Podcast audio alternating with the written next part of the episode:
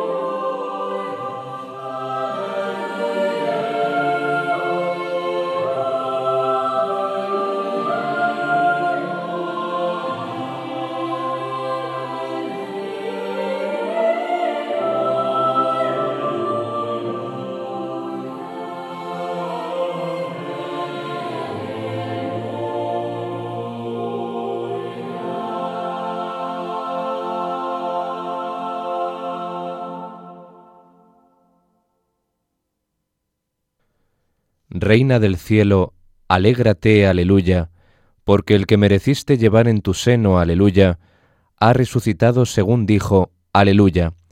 Ruega a Dios por nosotros, aleluya. Esta era la antífona a la Santísima Virgen María en tiempo de Pascua, el Regina Cheli, escrito a doble coro por Tomás Luis de Victoria y que hemos escuchado en la interpretación del coro El León de Oro bajo la dirección de Peter Phillips. Así hemos comenzado el programa del día de hoy de Enclave de Dios en este casi recién inaugurado tiempo de Pascua. Feliz Pascua para todos. Un programa en el que hoy vamos a tener a un invitado, vamos a tener una entrevista contra lo que suele ser habitual en este programa estrictamente musical.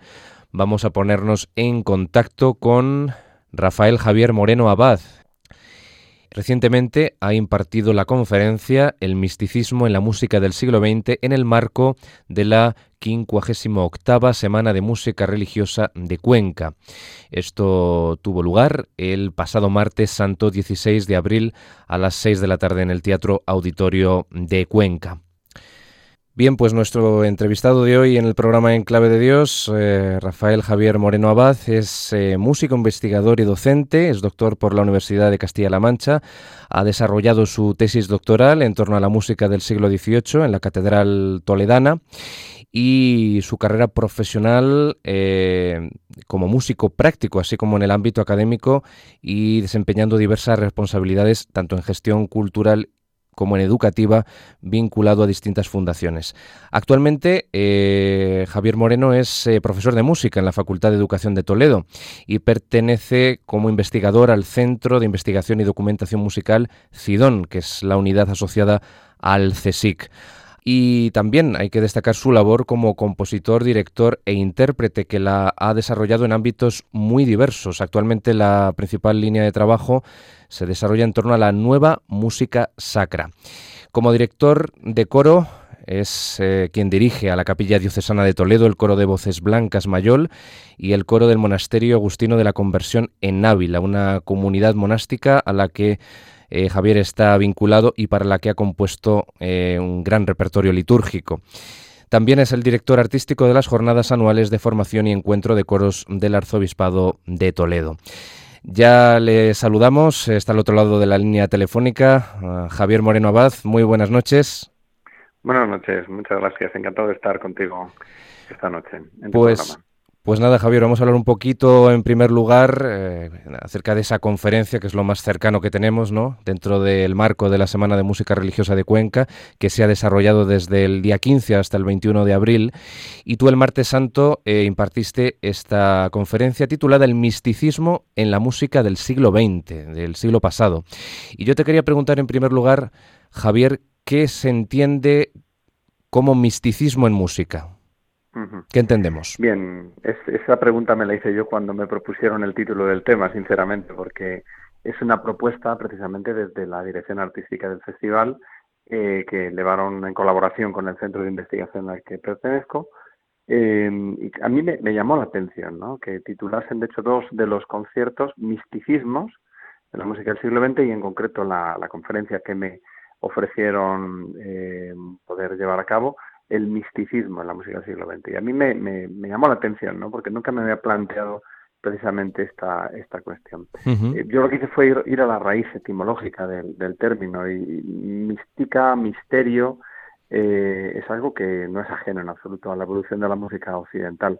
Siempre desde los orígenes de la música occidental, en cierta vocación de sentido trascendente, religioso, filosófico, existencial, ha estado presente desde los orígenes hasta el momento actual.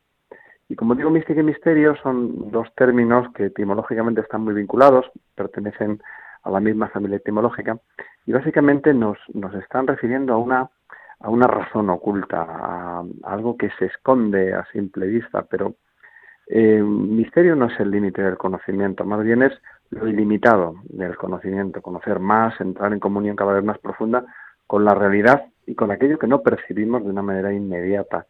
Y de alguna manera el misticismo es la capacidad para conmovernos ante el misterio que, esconden todas las cosas y así percibirlo sentirlo y poder comunicarlo. En el arte, eh, esa vocación de sentido trascendente y en la música concretamente, sería lo que podríamos entender precisamente como, como misticismo. A lo mejor podemos pensar que una sociedad como la del siglo XX, en la que bueno, pues las grandes ideologías han caído, en la que las corrientes filosóficas bueno, pues han puesto en cuestión o han, han ahogado por completo cualquier ansia de, infinito.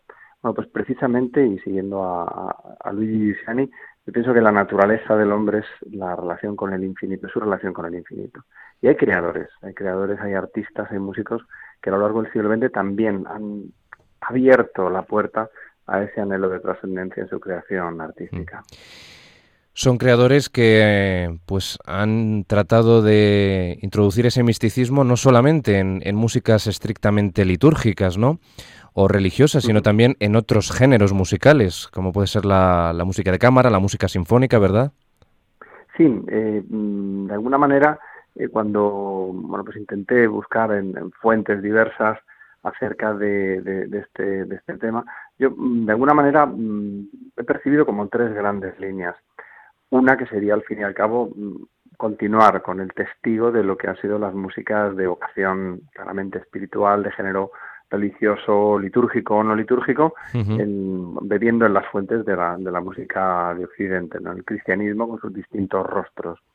Habría una segunda línea de, de, de artistas que han intentado encontrar un camino distinto, ¿no? El gnosticismo, eh, la teosofía, el auge del espiritismo en las primeras décadas del siglo XX y de algún modo han dado paso a, esta, un cauce hacia lo espiritual distinto. Y hay una tercera línea que tiene, bueno, no es nueva, evidentemente, pero que ha arraigado de manera muy fuerte en el siglo XX, que es el orientalismo, la apertura hacia eh, filosofías, religiones y pensamientos de origen oriental. Yo digo que no es algo nuevo en la música occidental. En muchas ocasiones eh, nos hemos visto seducidos ¿no? por citar referencias al oriental, pero de una manera muy clara el, el budismo zen y toda serie de espiritualidades orientales han arraigado no solo en la música culta, también por supuesto en las músicas populares del siglo XX. Para mí estas serían las tres grandes líneas. Mm. De hecho, vamos a comprobar en, la selección que nos has preparado musical eh, para el programa del día de hoy de, Enclave de Dios, pues esa gran variedad ¿no? de, géneros musicales que cultivaron estos compositores del siglo XX, compositores pues de la talla de eh, Arvo Pärt, eh, John Rutter, eh, Maurice Duruflé, John Taverner o Goreski, ¿no? Eh, esa sinfonía de las lamentaciones que se ha hecho tan, tan popular, ¿no? Vinculada a, una época muy concreta, ¿no? De la historia que es el, nazismo, ¿no? Y el, y el holocausto nazi contra el pueblo judío. Efectivamente. En concreto, el, lo que podemos denominar el, el espiritualismo de la música de la escuela de composición polaca, eh, está muy presente en, en Penderecki y en, y en em, eh, todos sabemos ¿no? que la, el alma nacional polaca está teñida de una muy profunda espiritualidad. Y precisamente Gorecki, que es un músico que, empieza a trabajar cuando ha, ha empezado a, a, bueno, pues a decaer la presión del estalinismo y el, realismo soviético que se había impuesto en la, en la música de los países comunistas, eh, él que empieza de alguna manera investigando en las grandes corrientes eh, musicales de, de, los años 50 y 60, de pronto en los años 70 cambia por completo y su música y su música se transforma, es una, una música que, bueno, efectivamente, como has comentado, es muy aclamada por el público y sin embargo, bueno, pues muy eh, denostada por, por la crítica. Es, una música que sorprende por su repetitividad casi. Sí, minimalismo, ¿no? Se le vincula al, minimalismo sacro, que bueno, no exactamente es una escuela, pero sí que es verdad que es un punto de conexión de muchos músicos que, que desde lugares distintos, procedencias diferentes, han llegado de alguna manera a esa sencillez que busca la esencia de lo espiritual. Y esta tercera sinfonía de de Gorecki estaría en esta línea. Pues mira, ya que la hemos mencionado, vamos a comenzar con ella, si te parece. vamos a escuchar el segundo movimiento, que es lo más famoso, lo más recordado, ese movimiento en el que la voz de soprano es la protagonista, es una súplica, un lamento, ¿no? Que se encontró, parece ser, en, eh, en la pared, ¿no? Es en, la pared de un campo de concentración en, en Polonia. Efectivamente. Pues vamos, Vamos a escucharlo en la interpretación, un pequeño fragmento, pues son mm, casi 10 minutos, de este lento, el largo, tranquilísimo, segundo movimiento de la tercera sinfonía, la sinfonía llamada de las lamentaciones de Henry Korecki, en la interpretación de la soprano Dawn Upshaw con la London Sinfonieta dirigida por David Zimman.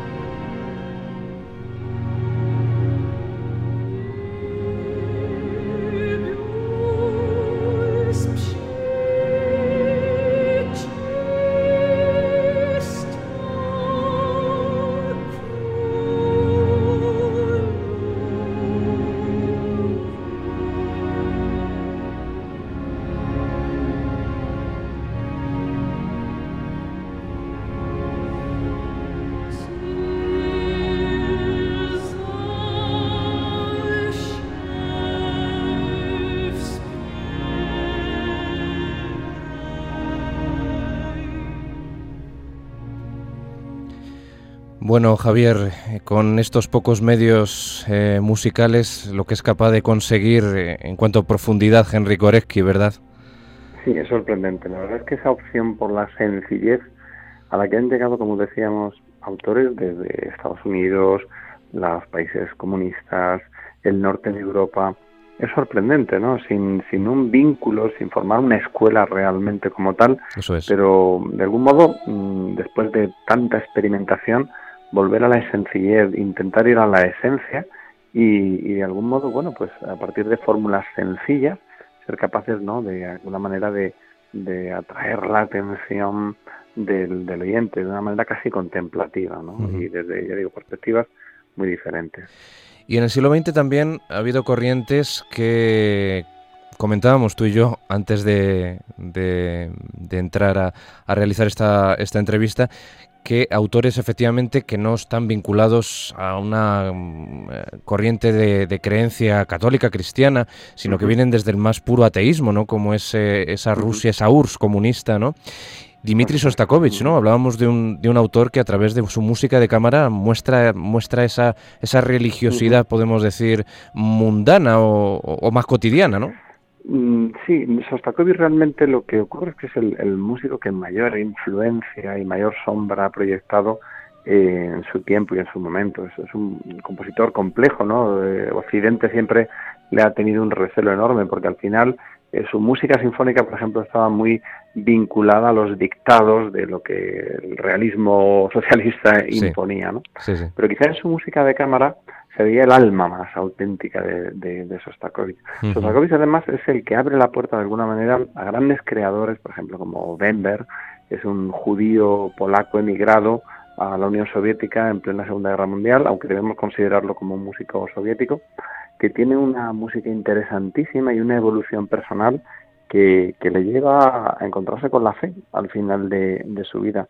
Hay, hay un, una frase impresionante ¿no? que, Weinberg, que era un amigo íntimo de, de Sostakovich, em, que dice cuando está componiendo alguna de sus últimas obras, viene a decirse, me dije a mí mismo que Dios se encuentra en todas partes. Eh, desde mi primera sinfonía, una especie de coral ha estado andando a mi alrededor.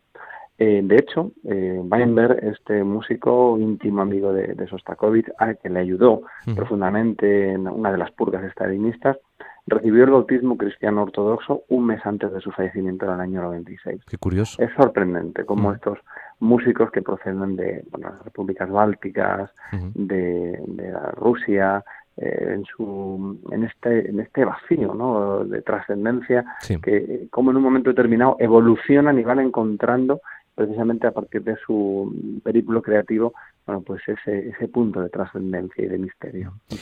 Vamos ahora a irnos desde Polonia, donde nos eh, ambientaba pues el horror del holocausto nazi eh, Gorecki a través de su tercera sinfonía de las lamentaciones al Imperio Británico, ¿no? A, a, las Islas Británicas de la mano de John Rutter y su Requiem, ¿no? O sea, aquí tenemos la contemplación misma de la muerte a través de su misa de difuntos, su misa pro difuntis, ¿no? Y has elegido el Pie Jesu, ¿no? Que es uno de los momentos, por así decir, más contemplativos y en el que también se hace referencia al día del juicio final, ¿no? Porque hay una parte, ¿no? Del Dies Irae en el texto. Sí, sí, así es, efectivamente. Es cierto que con la reforma litúrgica, todo lo que es la secuencia que tradicionalmente se utilizaba, basada en Esdras, eh, bueno, pues ha sido suprimida, ¿no? Pero sí que es cierto que Router todavía lo sigue utilizando, en el de Joyce Weber todavía existe, etcétera. Eh, Router, de alguna manera, que es un compositor vivo y que, bueno, mm, perfectamente en, funcionamiento y de referencia para, para todos los que nos dedicamos a, este tema de la música sacra, John Router sería, de alguna manera, la evolución de una, un renacimiento que se produce a principios del siglo XX de la música con cierto carácter espiritualista en Inglaterra, ¿no? el renacimiento del movimiento anglocatónico, cierto rigor religioso que está en la base, bueno, que muchos compositores, pasando por Edward Elgar, eh, Gustav Holst, eh, Boban Williams, Sidney Scott y tantos otros, han, han llevado a cabo, ¿no? Marcos Henry Arnold, que es un músico que hemos escuchado muchísimas veces en, música de, cine, música de sí, Malcolm Arnold, que tiene más de 500 obras de catálogo y que realmente muchas de ellas incluyen obras de, un profundísimo carácter espiritual. El del puente sobre el río Cuey. Entre otras. Entre otras muchas. Bueno, pues vamos a quedarnos ahora eh, Javier, con, con, este Requiem, con el pie Jesu, que es una maravilla, como van a ver nuestros oyentes ahora a continuación, de una contemplación de, un sobrecogimiento tremendo, en la interpretación que vamos a ofrecerles del coro del King's College de Cambridge con una voz blanca, ¿no? que es Edward Saklatbala. Escuchamos este pie Jesu del Requiem, la misa de difuntos de John Rutter.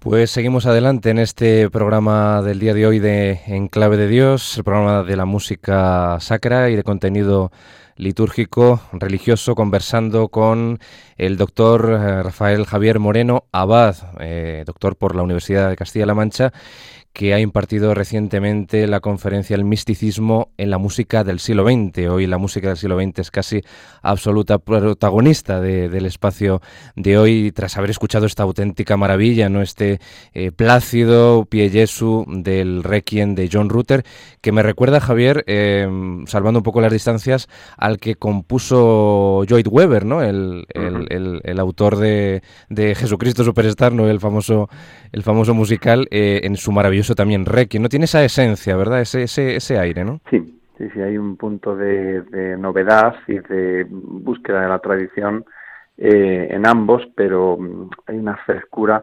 Eh, son requiem que están cargados de luz. Eh, hay que tener en cuenta que la liturgia de, actual, por lo menos la católica, eh, los textos litúrgicos son textos que se vinculan claramente a la vigilia pascual. O sea, contrariamente a lo que podamos pensar en una misa de Requiem, no estamos hablando de algo oscuro como antiguamente. No, no, no. Estamos hablando realmente de una liturgia de luz que nos está remitiendo constantemente a la Pascua. Esa, ese Requiem no es sencillamente descanse, también es viva. Es la traducción más antigua que podemos darle a este término, viva eternamente, efectivamente. Y Javier, otro autor que también se ha hecho especialmente célebre ¿no? por su requiem es Maurice Duriflé, ¿no? que es el digno sucesor de Gabriel Fauré, ¿no? Eh, eh, con ese, esa esencia que tienen ambos, ambos requiem, ¿no? tanto el de Fauré como el de Duruflé, eh, requiem plácidos, tranquilos, que no buscan regodearse en la muerte. ¿no?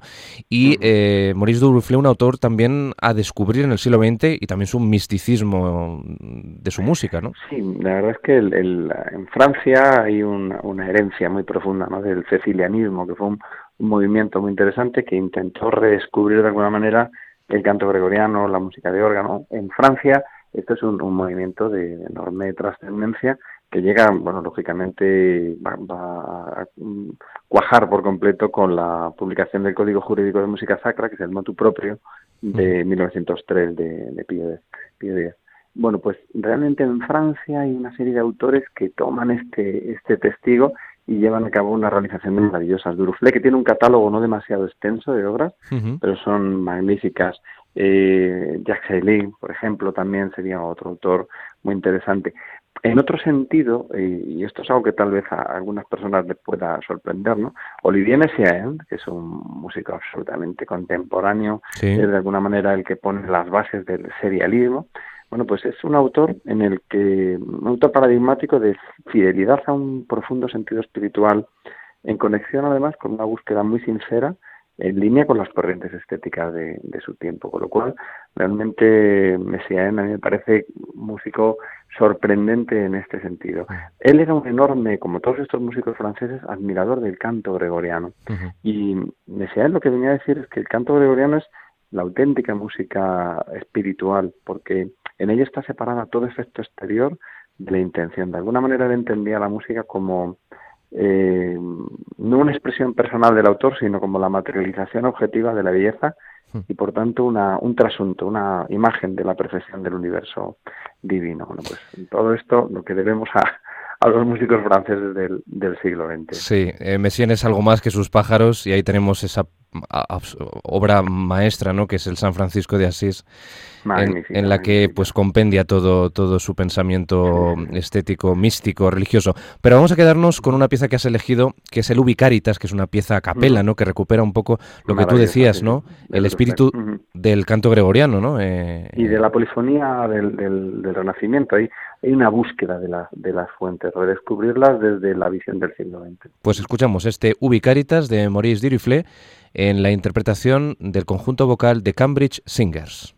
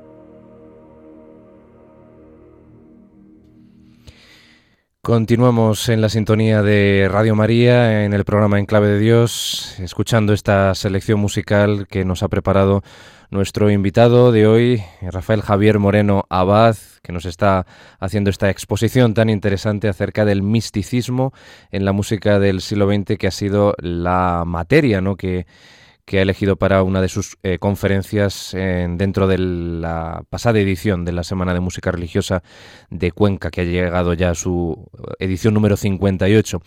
Y bueno, me vas a permitir ahora, eh, Javier, que retrocedamos en el tiempo, ¿no? porque estamos haciendo un, salto entre épocas y vayamos casi a pues los inicios del siglo XX, con, una música muy muy singular también, muy propia de, su autor, un autor eh, que, es creador de, un acorde precisamente que lleva el adjetivo de místico, que es Alexander Scriabin, ¿no? un compositor que podemos considerar una, una isla solitaria, desierta casi, ¿no? dentro de, la, de las corrientes de su época, en este compositor que vivió a caballo entre el siglo XIX y el siglo XX y que no se puede decir que haya tenido escuelas, ¿no? Bueno, el, misticismo ruso, que así se le ha denominado, realmente tiene una, una imagen clara, que es Alexander Scriabin, ¿no? siempre con ese halo de excentricidad.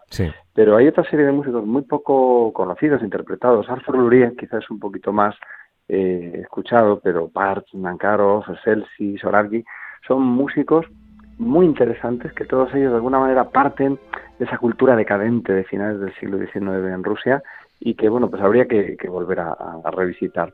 Es cierto que la, personalidad y su peculiaridad, eh, tanto de su obra como, como sus, su megalomanía ¿no? Eh, pues, eh, de Alexander Scriabin eclipsa cualquier otro planteamiento que podamos hacer.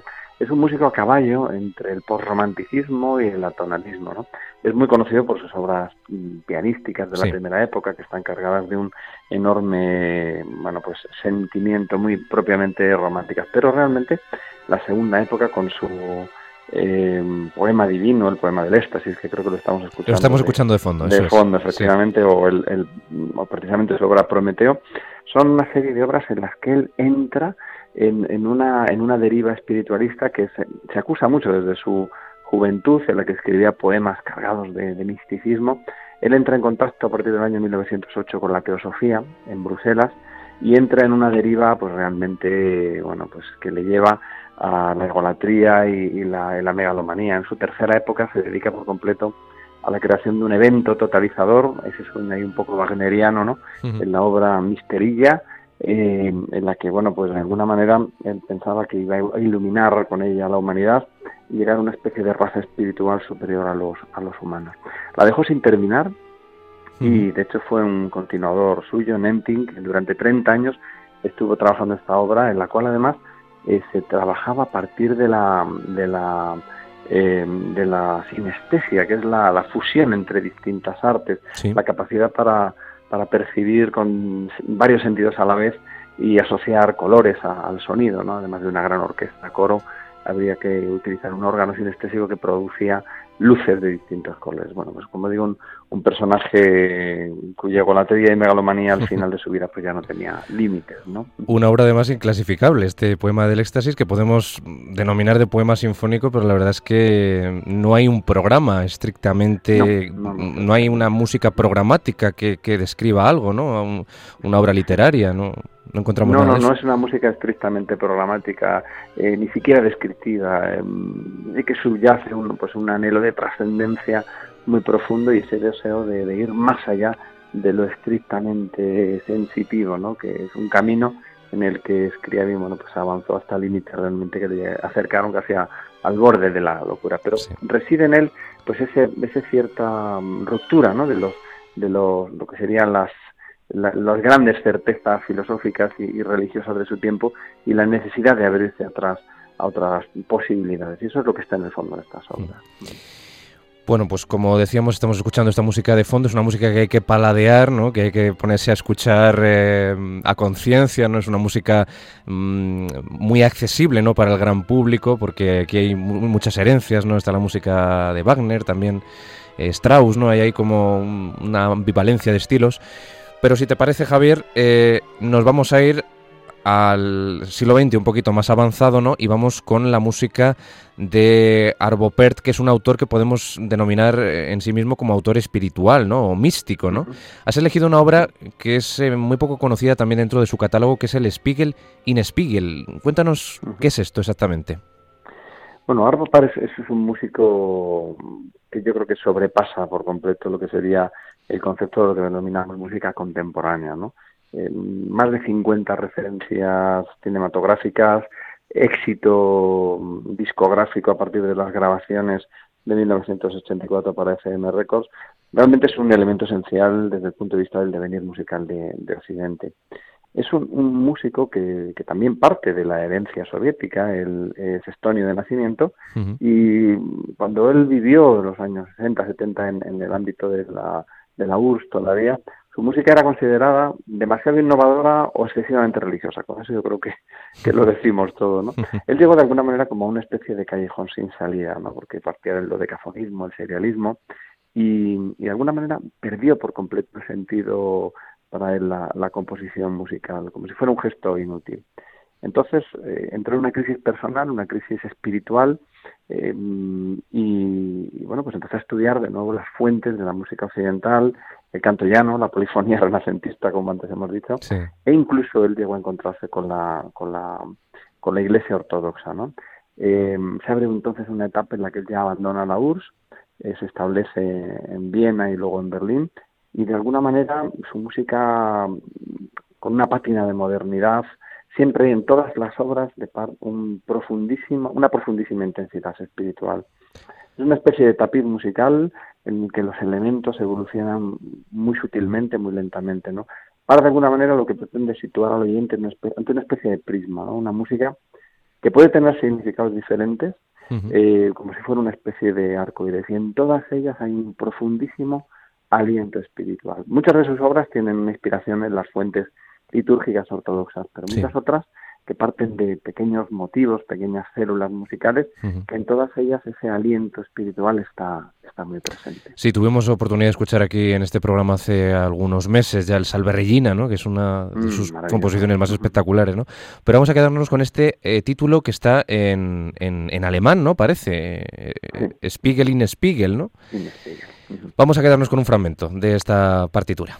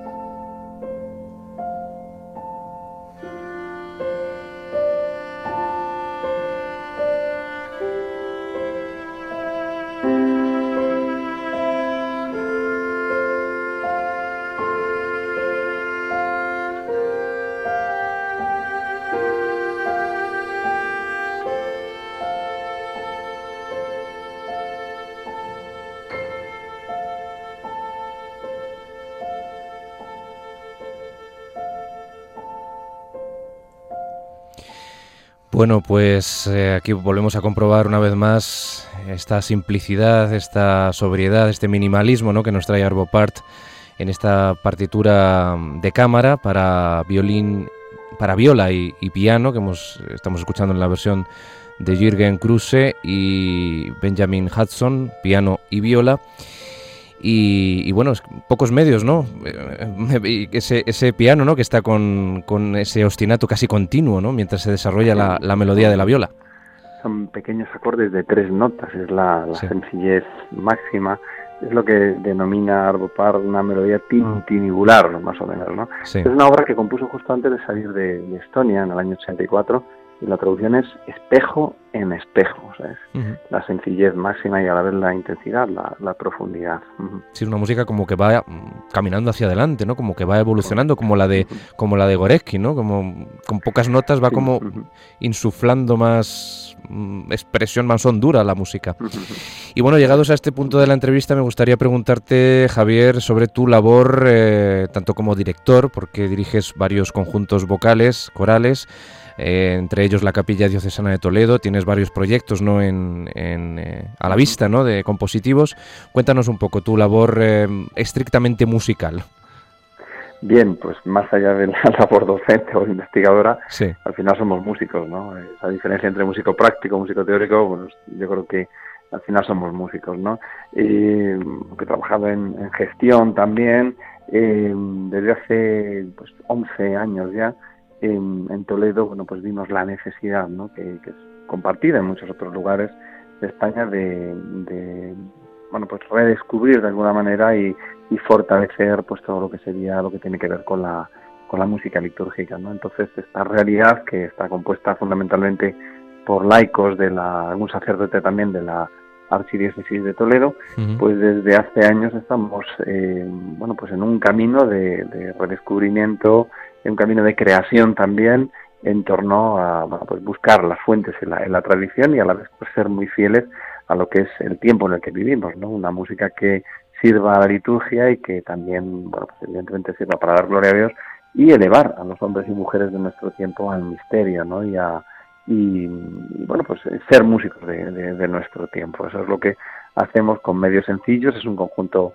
vocal con una, con también un conjunto instrumental hemos adoptado el nombre de capilla, que nos parece lo más, lo más adecuado, y estamos vinculados a la delegación de liturgia en la, en la diócesis de Toledo. Mm.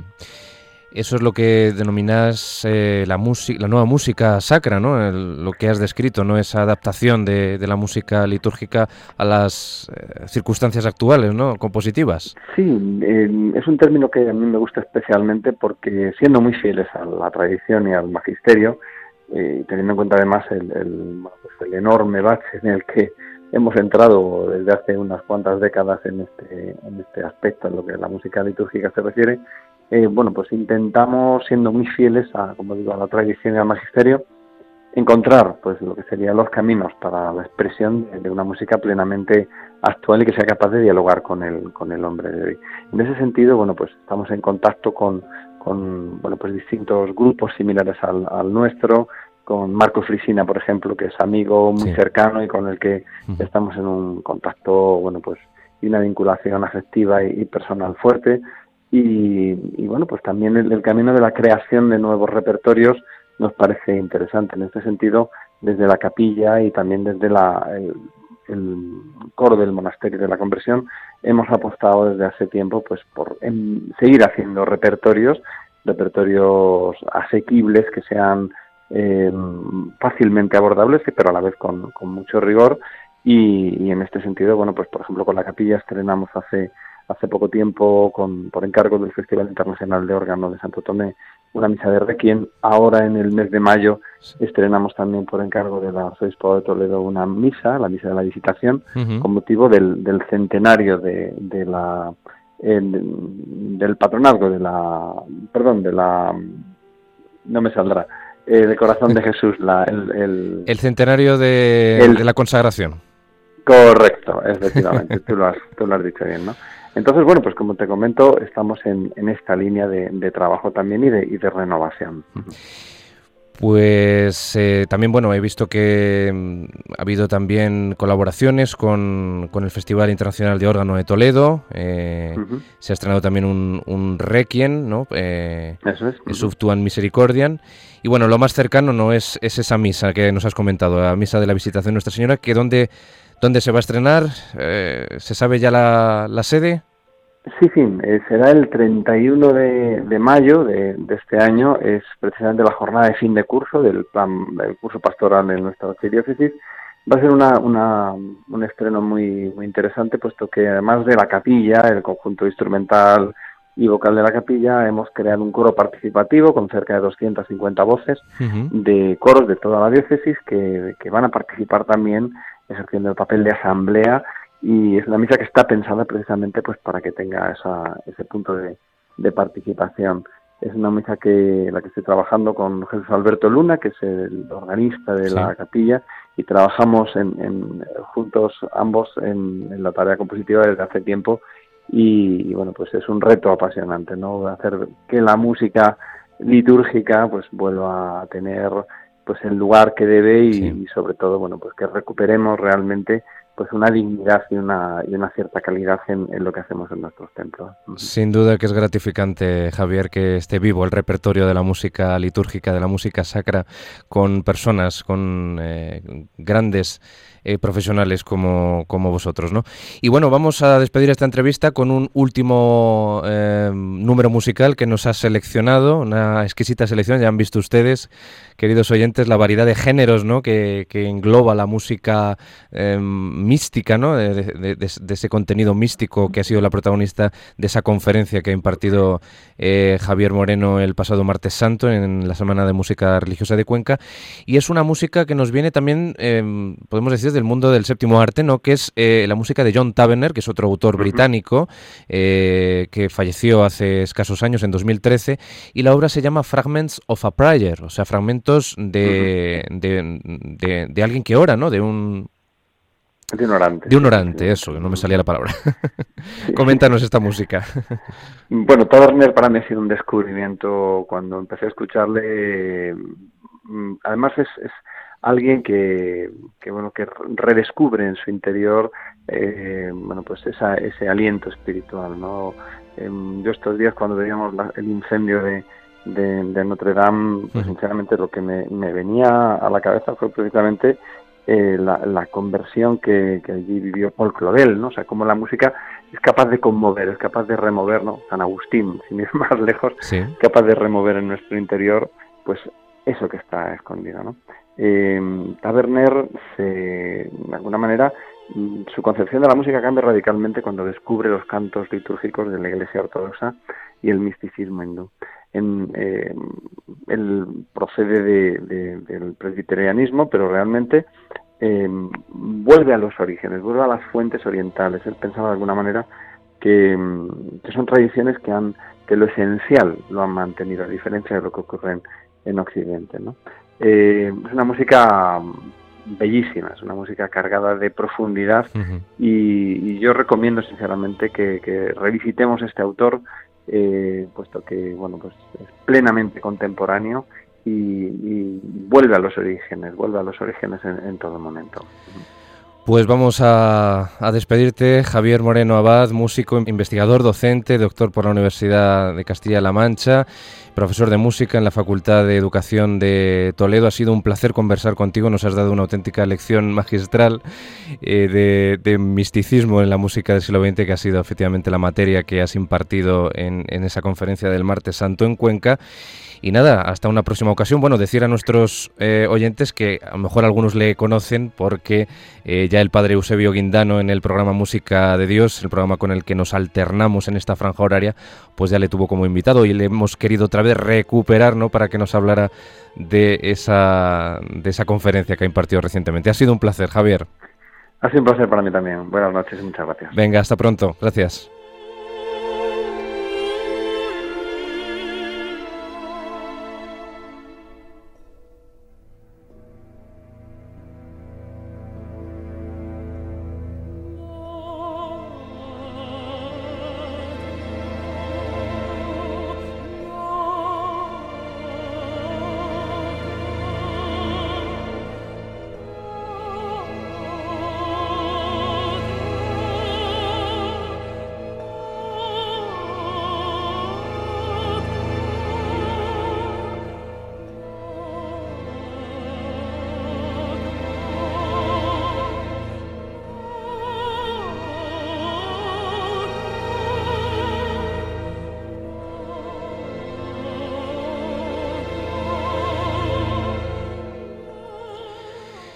Ya llegamos al final del programa del día de hoy que ha sido muy especial. Hemos tenido una entrevista a Rafael Javier Moreno Abad y nos ha hablado pues de ese misticismo en la música del siglo XX. Una conferencia que impartió el pasado martes 16 de abril en el Teatro Auditorio de Cuenca dentro de la Semana de Música Religiosa de esta ciudad, de la edición número 58. Ha sido un placer acompañarles en este nuevo programa de Enclave de Dios. Espero que haya sido de su agrado y les deseo a todos ustedes una muy feliz Pascua. Sean felices y hasta pronto.